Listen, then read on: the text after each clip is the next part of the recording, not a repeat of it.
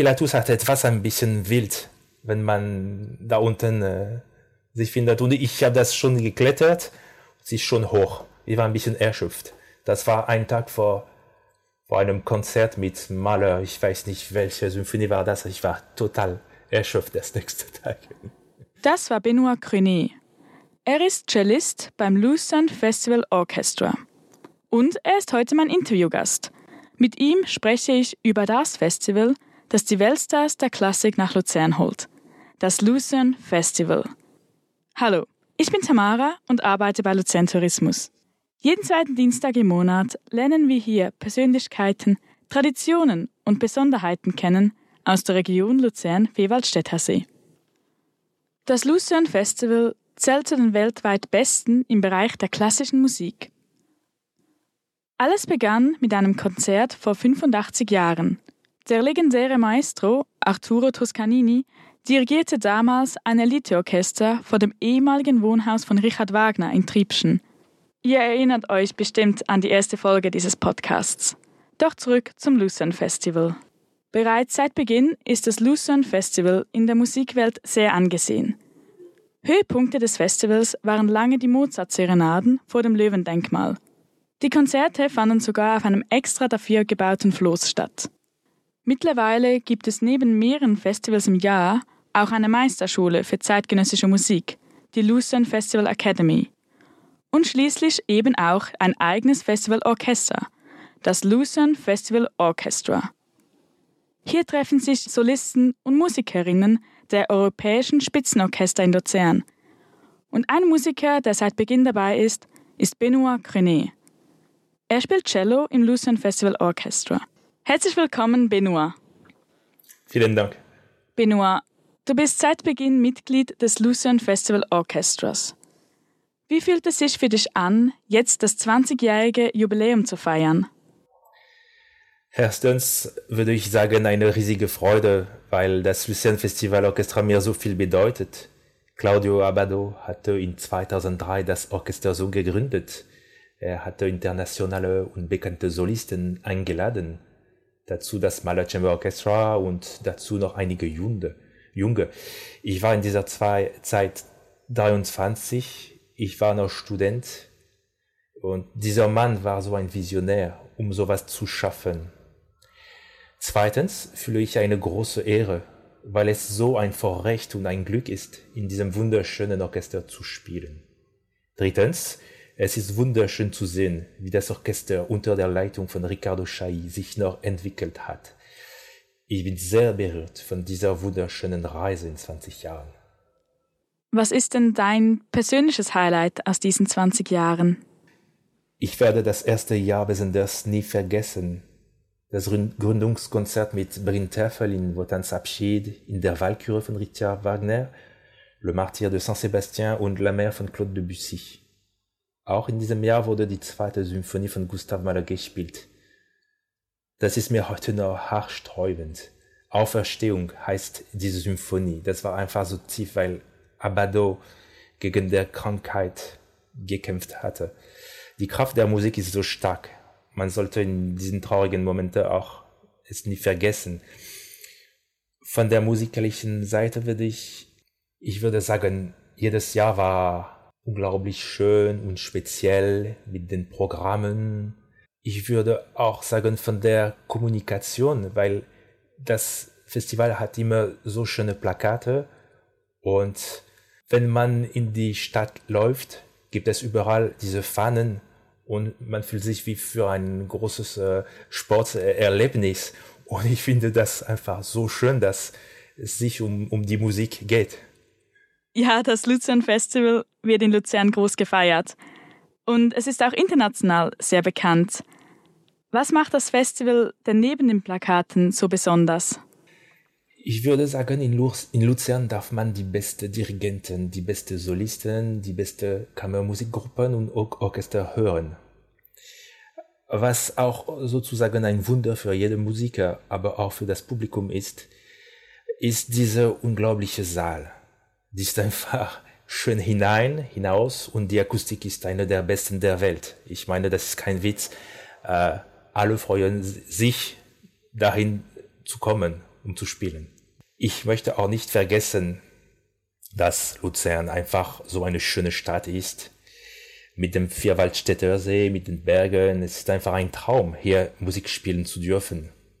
Und wie gesagt, es gibt diese Fahne überall und man fühlt dieses, diese große Feier. Du verbringst während dem Sommerfestival ja meist so rund zwei Wochen hier in Luzern. Was machst du hier in deiner Freizeit? Entdeckst du die Berge und den See? Also ich bin in, in, äh, im Vierwaldstätter See sehr viel geschwommen in 20 Jahren. Ich kenne viele Ecken, wo man ruhig in, in, ins Wasser kann. Ähm, es bleibt immer so angenehm, Jahre nach Jahre. Am Anfang bin ich immer in, in der Stadt geblieben. Deswegen konnte ich zum Beispiel äh, Rosengart-Sammlung mehrmals bewundern, einfach durch, durch die Stadt oder am See laufen. Aber in, zwei, in 2003 war ich noch Student, seitdem bin ich verheiratet und wir kommen jeden Jahr mit unseren drei Kindern und manchmal, um mehr Platz zu haben, sind wir ähm, nicht in, in der Stadt geblieben, muss ich sagen, aber die Ecke in der Nähe von Luzern sind auch wunderschön. Äh, zum Beispiel war ich äh, oft auf dem Rigi oder auf äh, dem Pilatus, Stanzehorn, Engelberg. Und es gibt diese, immer diese schönen Züge. Für einen Franzose, dass die Züge immer pünktlich sind, ist ja immer ein Wunder, weil das kennen wir nicht. Und es ist auch so mit den Schiffen und es ist einfach so ruhig, wie eine Karte postal, aber das ist kein Klischee. Dann sind die Rigi und der Pilatus deine Lieblingsorte rund um Luzern. Das ist eine gute Frage. Das Blick von Rigi ist besonders schön, aber Pilatus hat etwas ein bisschen wild, wenn man da unten äh, sich findet. Und ich habe das schon geklettert. Es ist schon hoch. Ich war ein bisschen erschöpft. Das war ein Tag vor, vor einem Konzert mit Mahler. Ich weiß nicht, welche Symphonie war das. Ich war total erschöpft das nächste Tag. Aber spielen konntest du dann auch, oder? Ja, schon. Gehen wir zurück zu den 20 Jahren Festival Orchestra in Luzern. Ja. Wie hat sich das Festival und das Orchester in den letzten Jahren verändert? Äh, ich würde sagen, ich bin so ein glücklicher, glücklicher Mann, mit dem Festival groß geworden zu sein. Äh, es gab immer tolle Programme, aber was für mich, was äh, einzig in diesem Festival ist, ist das Thema. Die Konzerte sind immer um ein Thema artikuliert und ich muss sagen, auch von der artistischen und um die bildenden Künste äh, sind die Plakate wunderschön und sie sind einfach sehr inspirierend. Es gibt auch immer eine, eine starke Richtung mit dem oder der Komponist in Residenz und äh, das ist dasselbe mit, mit dem Artist in Residenz. Und es ist immer so eine starke Richtung und es ist schon sehr speziell. Ähm, was sich geändert hat, war auch die Gründung der, der Lüsten Festival Akademie. Ich war glücklich auch dabei zu sein in 2004. Ich habe das mit Pierre Boulez erlebt. Und wenn ich die, diese 20 Jahre sehe, ich bin einfach äh, Michael Heffiger und seinem Team sehr dankbar, weil jedes Jahr hatte ich das Gefühl, es war besser und noch höher als das vorletzte, äh, als das letzte Jahr. Und es ist irgendwie immer besser jedes Jahr. Dann freust du dich besonders auf dieses Jahr. Ja, genau. Und zum Beispiel, es gibt äh, seit ein paar Jahren das äh, 40 Minuten Konzerte. Äh, äh, und ich finde es schön, weil das Publikum das Orchester einfach ähm, anders erleben kann. Im äh, Luzerner Saal ist es ein bisschen kleiner, die, die, die Leute sind näher und es ist auch toll, die Leute so zu treffen. Und es gab auch ein äh, sehr spezielles Moment für mich, war diese ähm, Mendelssohn Fest in April, diese zwei Jahre, inspiriert von, äh, von Ricardo Schei und das war besonders schön. Du spielst ja in verschiedenen internationalen Orchestern, wie dem Orchestre de Chambre de Paris. Wie unterscheidet sich denn das Lucerne Festival Orchestra zu den anderen Orchestern? Also das Lucerne Festival Orchestra ist ein Orchester, wo man zweimal pro Jahr trifft. In unseren verschiedenen Orchestern geht man jeden Morgen, also nicht immer jeden Morgen, aber oft. Man sieht dieselben Kollegen. Nach Luzern kommen Musiker von verschiedenen Horizont und die Zauberei ist da. Es ist äh, schon sehr, sehr speziell, nur für eine Woche in April oder zwei Wochen in, in August zu treffen. Triffst du dann im Orchester auch auf deine Idole oder einfach auf alte Freunde? Ich würde mehr, äh, besser sagen, alte Bekannte und, und Freunde. Ja, das erste Jahr, es gab, es gab Idolen für mich als äh, junge Cellist. Es gab äh, Natalia Gutmann oder äh, Georg Faust aus Berlin Philharmonik, der, dem Berliner Philharmoniker. Das war schon sehr tief für mich, als solche Persönlichkeiten zu treffen und mit denen zu spielen. Aber es ist das Zauber von Luzern, das ist was, was ich meinte, als ich gesagt habe, dass Abado ein Visionär war. Ähm, das klappt mit verschiedenen Leuten und sie haben alle dieses, dieses Ziel zusammen. Und ich habe ich hab so einen äh, Satz äh, gefunden aus 2003 von, äh, von Abado äh, wieder mal gefunden. Der, das war in, äh, in dem New York Times. Und ich werde probieren auf Englisch es zu sagen, wenn es geht. It's different having best friends together. Everyone is there to enjoy making music, to take pleasure, to play with enthusiasm, with passion. They are prepared to do any crazy thing I ask them for the sake of the music to fly, to walk through fire. Und für mich, es ist wirklich die, das Bild von Luzern Festival Orchestra. Dieses, das ist einzig. Das ist ein schönes Bild. Wenn ihr euch jetzt nur zweimal im Jahr bei den Festivals seht, wie sehen dann die Proben des Luzern Festival Orchestras aus für die gemeinsamen Konzerte?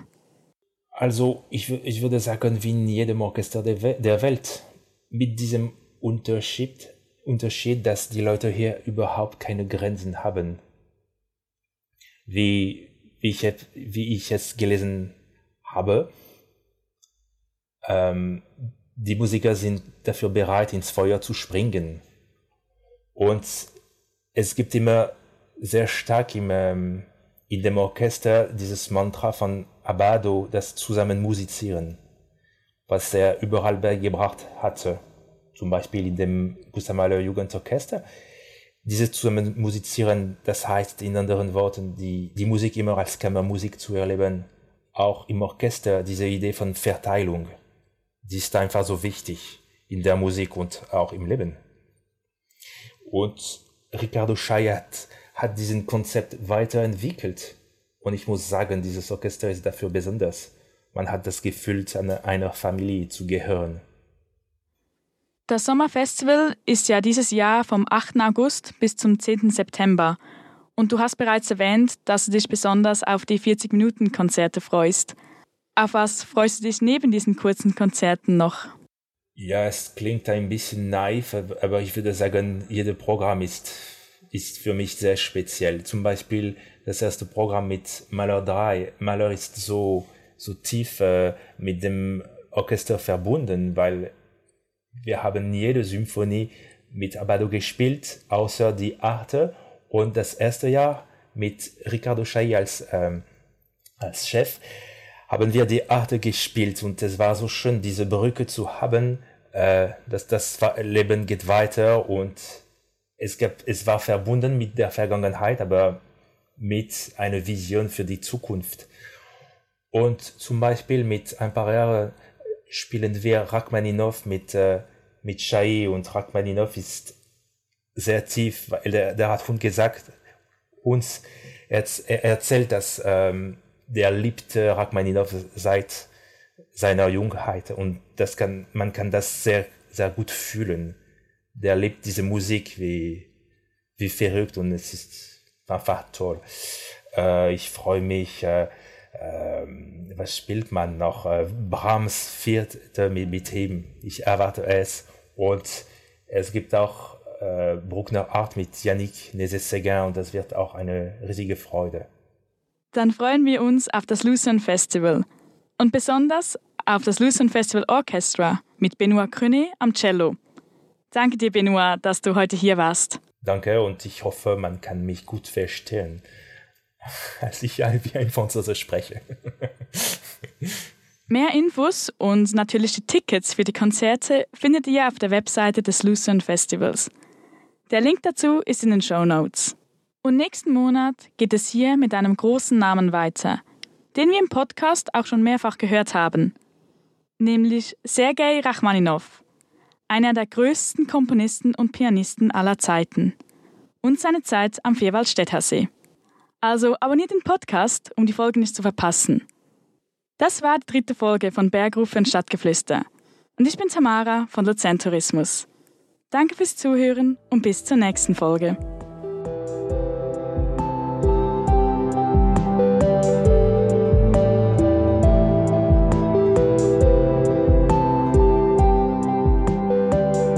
Bergrufe und Stadtgeflüster. Der Podcast aus dem Herzen der Schweiz.